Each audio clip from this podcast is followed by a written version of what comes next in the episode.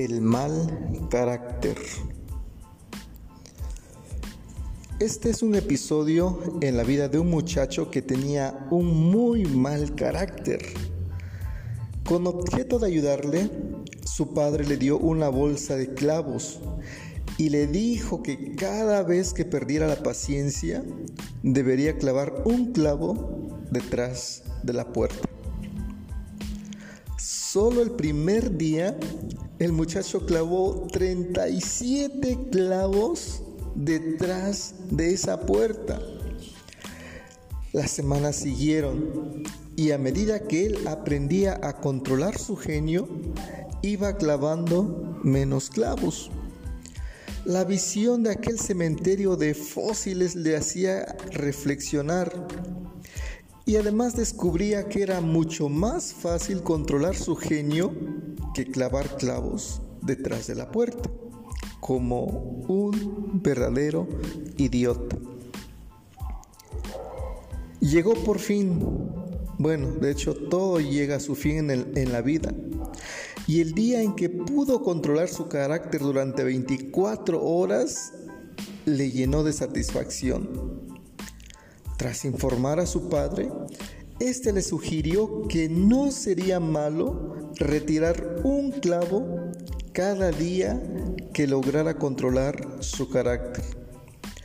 Los días pasaron y el joven pudo por fin anunciar a su padre que no quedaba más clavos por retirar detrás de la puerta, con lo que demostraba que había agotado al límite su situación su padre, que aún tenía algo más que enseñarle, mostrándole la puerta, le dijo, veo que has trabajado mucho, has clavado y desclavado muchos clavos, has dejado la puerta como un verdadero colador.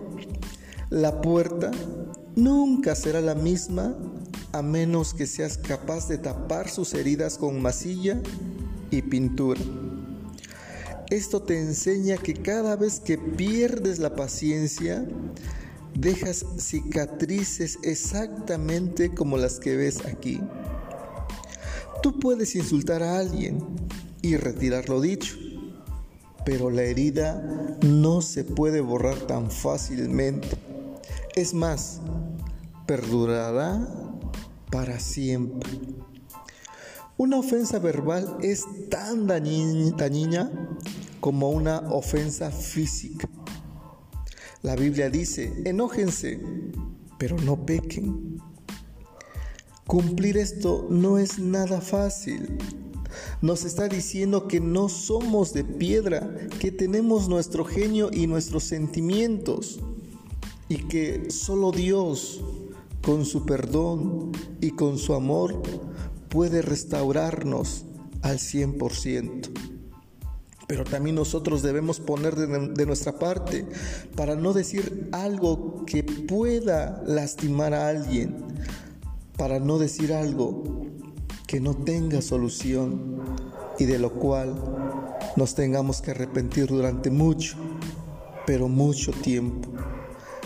La Biblia dice que nuestra palabra sea amena y con gracia, sazonada con sal, para que sepamos cómo edificar a nuestros amigos, a nuestros hermanos. Pidámosle pues a Dios sabiduría para decir palabras que solo edifiquen, para decir palabras que solo ayuden a nuestros amigos, a nuestros familiares a crecer y a ser cada día mejores incluso mejores que nosotros. Que Dios te bendiga.